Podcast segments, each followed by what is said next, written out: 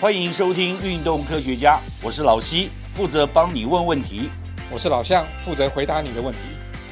不管你爱不爱运动，人生就是离不开运动，但是运动离不开科学，所以《运动科学家》今天要讲新年新希望，二零二四健身计划该怎么准备呢？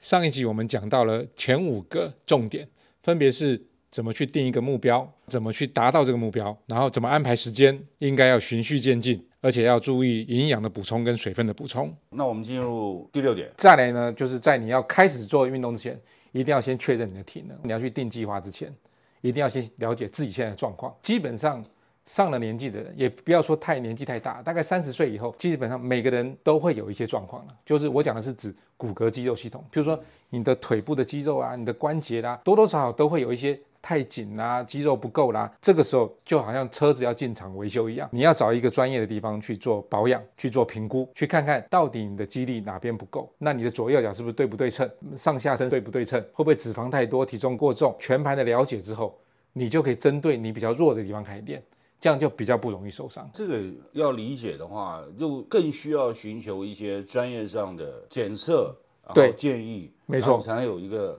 对符合你这个自己需要的计划。所以通常就是要先评估嘛，对评估就是透过各种不同的检测，这种科学的方法检测，然后知道你的问题。只要发现什么问题，我们先能够处理的，我们把它处理掉。譬如说你有什么肌肉太紧，或者有哪边有病痛，透过医生或透过物理治疗师帮你做一些处理或者做一些治疗。那等到你稍微恢复之后，我们接下来就要做训练了。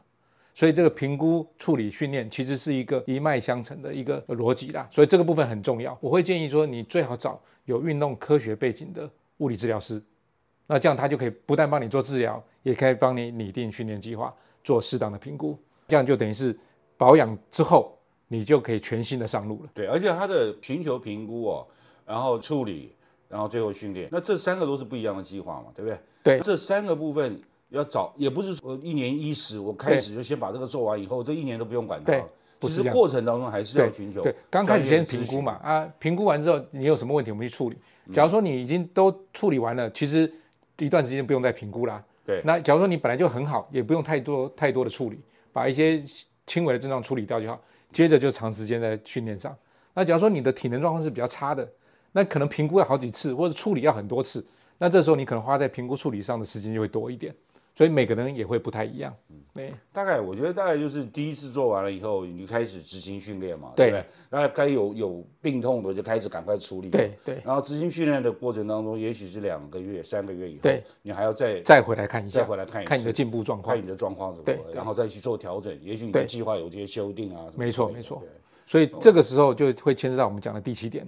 你的训练就必须要有专人指导。就像我们讲了，我们这个在讲运动科学的重要性啊，对不对？对你运动不是死练嘛，对，其实有科学的支撑，有做对基础是很重要的。没错。所以你的训练就必须找专业的人，对，他们叫 trainer。所以我们 trainer 要可聪明的训能练对。trainer 可能是教练，可能是体能训练的老师，也有可能是物理治疗师，他们会帮你拟定计划，他会根据你的状况，那而且他会教你正确的动作。嗯其实我们常常看到很多运动伤害都是他以为他做的动作很正确，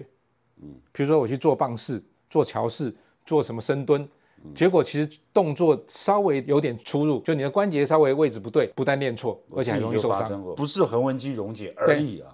那几乎没办法走路啊、所以这个很重要，一定要找专业的体能训练的人士来帮忙。进入第八点了，接着就要你要选一个合适的装备了。装备很重要，啊，很多人对这一点很重视，而且很喜欢，因为可以 shopping 了。对对，大家都喜欢 shopping，而且现在的可以 shopping 的各种项目、种类、品牌越来越多。而且现在这些东西看起来也都很不错。对，我我们从经济型来讲的话，就是说都已经评估好了、处理好了，开始执行了。我之前要买一些相关的设备，对，你觉得建议最基本的、最经济型的设备是什么？基本上运动服装嘛，对你一定要穿一个舒适的服装，然后符合你那个运动项目的服装。这个我觉得相对经济了，而且嗯其实必须运要动有的。运动服装的角度来对看啊，我觉得第一个重要的可能不完全在服装里面，就是袜子。对，第二个重要的是裤子，其实第三个重要的才是上衣嘛。没错对没错裤子其实比上衣更对重要。没错，那很多人都忽略了，只要因为就是很多人穿了为了好看嘛。对对那没选错上衣变成最重对要。。所以你刚才讲说第一个重要，我现在从最不重要开始讲。上衣我觉得是相对比较不重要，你就对啊对排汗舒适，排汗舒对适就好当然然冬天夏天这个会不太一样。这个 size 很重要，对要选对 size，对对对对不对，那也跟体型有关呐。你 size 你体型然后好肚子的，很大的人就要选宽一点，对对对对哎啊不要说啊，我不我不能穿太大件对了，很多人是这样，我要穿没错很紧紧的，对其实那不一定好。然后再来是裤子，再来袜子。那其实还有一个很重要，大家都会碰到，就是鞋子。其实鞋子是里面大概最有感的运动装备了，没错，那钱花下去也最有感，没错。而且现在所有各大运动品牌最主要的都是在鞋子上。其实我现在发现啊，以前觉得很贵的鞋子，因为我那个时候刚开始有那种各式各样新的那个鞋底材质出来的时候，哇，那鞋子都贵得不得了。那现在其实同样的材质，你看起来大概以前一半价钱还不到。啊因为这个科技一直在进步嘛，所以所有的鞋材一直在进步，鞋子的设计一直日新月异，价钱一直上去啦。所以其实你不会建议，就是说我永远去买最贵的那一双，除非你是很有钱钱太啊多了，对呀、钱太多那了。当然，你买最贵的其实也不见得完全适合，因为通常最贵那双是适合给很多竞顶竞赛型顶的级选的手这种用选手对不对，对呀、啊你的体能没到那边，你穿那双不见得适合啊。对，而且有些人习惯，像譬如说现在很流行的厚底的跑鞋，有些人就不习惯穿厚底的跑鞋，对一开始他没办法适应。那其实我看有一个那个日本女选手啊，为了对适应这个厚底，她跑马拉松，对，她其实花了一年时间去跟鞋子做磨合啊。对，我觉得一般人，你看专业选手都需要花一年的时间，就一开始你就选择的厚底不一定很适合，没错对不对？对就太厚的，或者是你穿那个鞋子，可能你大部分时间也不是在跑步，对你在走路，那反而增加你扭伤的机会。对对，呀、而且如果说我是做健身哦，穿一个那种有一种高跟效果的这鞋子哦，就是那种厚底效果的鞋子，或者是，那其实也不一定适合不嘛，见得适合。对呀、对啊，因为你要抓地力要够好。对，所以其实合适的装备非常重要。那当然，我刚才讲的是指说你做一般运动身上的穿着嘛，这鞋子、裤子、袜子之类的，而且还其有实其他的装备啊。对，其实我觉得还有一个就是，不管是衣服、裤子啊、鞋子啊，都做得很漂亮，所以街上很容易看到，不管男男女女都穿着运动服满街走了。对我从小就被教育就是说，运动鞋是运动鞋，对哦，那你平常走的就是轻便的鞋是轻便的鞋，所以你到运动场上的时候，你要带着运动鞋，然后去换运动鞋到进入运动场，呃或者是进入这个健身教室啊之类的，就是你不能够把外面就是走路的鞋带进去，那不是脏不脏的问题，而是说你如果有一双很好的运动的鞋，然后你平常就这样子在马路上磨损，因为马路上其实不管是柏油路或者是那个很多小碎石啊人行道对，很容易磨损，那磨损以后其实对你的运动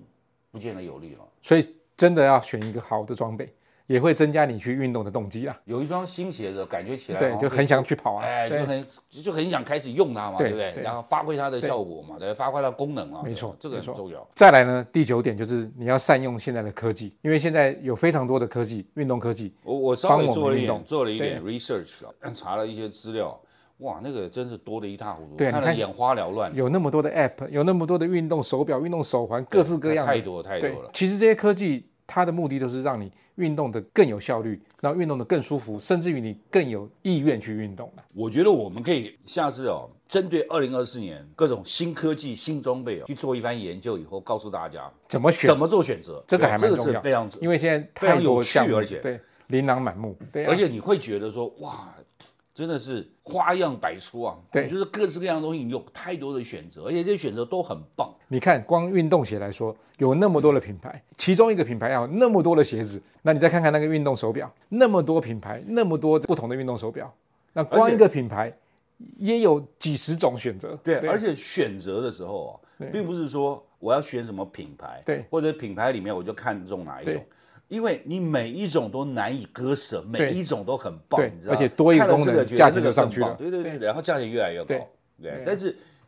我们如果有聪明的选择的话，对哦，那是最恰当，因为这些装备基本是是消耗品，所有的新科技进来会与时俱进，你要跟着它与时俱进的话，你就要买新的装备嘛。对对，所以没有必要一开始就花很多很多钱在装没备上错面，。像我自己选装备的哲学就这样子。假如你能判断这样的装备的价值跟比它低一点的那个价值的装备有什么不同，而且你用起来会不一样，啊那你就选高一点。嗯那因为到了某个层级之后，你会发现你也没办法判断了，你用起来也差不多，其实你就没有必要选那么高的。对啊，对啊，有得有失之间哦，要聪明的选择。没对错不对。最后一点，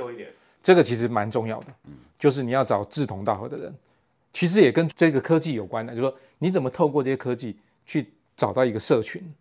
然后有一群人跟你一起一起运动。刚开始你可能一个人运动还可以，可是过了一段时间你会觉得无聊，这时候只要有同才的加入，或者互相的激励，其实那个运动社群还蛮重要。所以我们看到了很多的新的科技，其实它在建构的都是运动社群。因为社群当然很重要了，就是你你不可能永远当一个孤狼嘛，对呀、一啊对个呀、一个 long ranger，那自对己在这个运动场上奔驰。就像我们这种年纪其实我还是看到对很多人就一个人在运动场上奔驰，啊，可是他还是希望有一些掌声啊。对，有掌声，还有激励，对不对没错你当你有有点消沉、有点这个气馁的时候，对有点激励嘛。对，为什么很多人要喜欢把他的那个运动过程中抛到网上？对对对对，然后那有个一些社成群就的感力量成就很感重要对对对对对对。那像我们这个年纪开大学同学会的时候，或者高中同学会，就会看看，哎，你现在在干嘛？我我就之前开一个同学会，发现我们那个一桌吃饭就分两群人呐、一群人就是你你跑几 K 啊，嗯，然后另外一群人就问说，哎，你吃几种药啊？就大概就这两类了，对啊。所以你会发现，假如你把大学同学好久没联络的再找回来，哎，一起去运动，哎，那感觉还蛮不错的。但是这个东西还是有啊，就是一个是距离对，啊，你如果说在同一个社区里面，对就比较容易，没错没错对，吧如果他是台北，哎，哦对台北说大不大，说小不小，高雄就更大了，哇，现在台中也变得很大，你一南一北，一东一西，你要凑在一起，没还错真不容易。以前可能这样真的很困难，可是现在透过科技，我们上同一个社群平台，我就可以知道你在高雄跑几 K 啊，我就可以知道你在高雄今天有没有做基地训练啊。透过这样子的社群科技的方式，其实是可以整合啊。不过当然能够在一起见面是最好，所以找附近的志同道合的一些朋友一起运动，其实这个会帮助我们走得更远啦。其实我就譬如说台北田径场，而且开放可以对让这个民众进去运动嘛，对，对它门前面也有一个可以练习场地嘛。那其实我们看到都是一群一群的人，那有的还有教练带领，对啊，对或者是做一没错些没其错他的徒手训练啊什么对的，那就看觉出来说，哦，其实这种社群的观念慢慢已经很普遍了。没错，没错，不是常有一个好像是非洲的谚语嘛，说你想要 go fast 就 go alone，、你要 go far 你就要 go together，就是一群人才走得远呐、就跟我们不管是骑自行车、对啊或者是那个跑步，你看到就有个大集团嘛，对那个大集团就大家都在一起嘛，对，对吧？那前面领先的，其实领头羊经常要换啊。没错没对错不对，？对他说他的带领，然后到对后来就要换，因为他一直以那个速度对这样跑下去或者骑下去的话，对他自己也受不了。真的不能忽略那个社群的力量，它真的可以帮我们走得更远。那你平常运动其实也没有参加社群，我会有那科技的社群平台啦，那也会有一些几个不同那的，至少在呃对同，如果你在相同的场地运动的话，你常常看到老对面孔、熟面孔会对打个招呼嘛，对那其然实后心里会比较安慰了。而且你那天本来不太想跑的，哎，他们都跑那么长，你也不啊对好对意对思不跑好太意思短，就停下来哎。，就这样子就会激励你一直往上走，对啊。嗯，这个这个其实很有用啊，对不没错很有效益。好了，我们十点都讲完了。对，其实就是说每一个人在新年伊始的时候定计划，其实要注意我们讲的十点，不然你的计划变得不容易执行，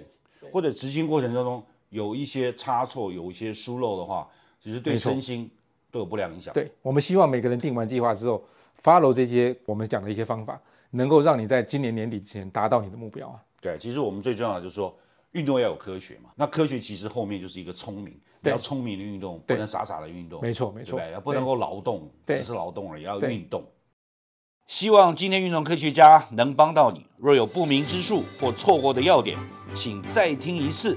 也欢迎上运动科学网查询或者提出你的疑问和意见。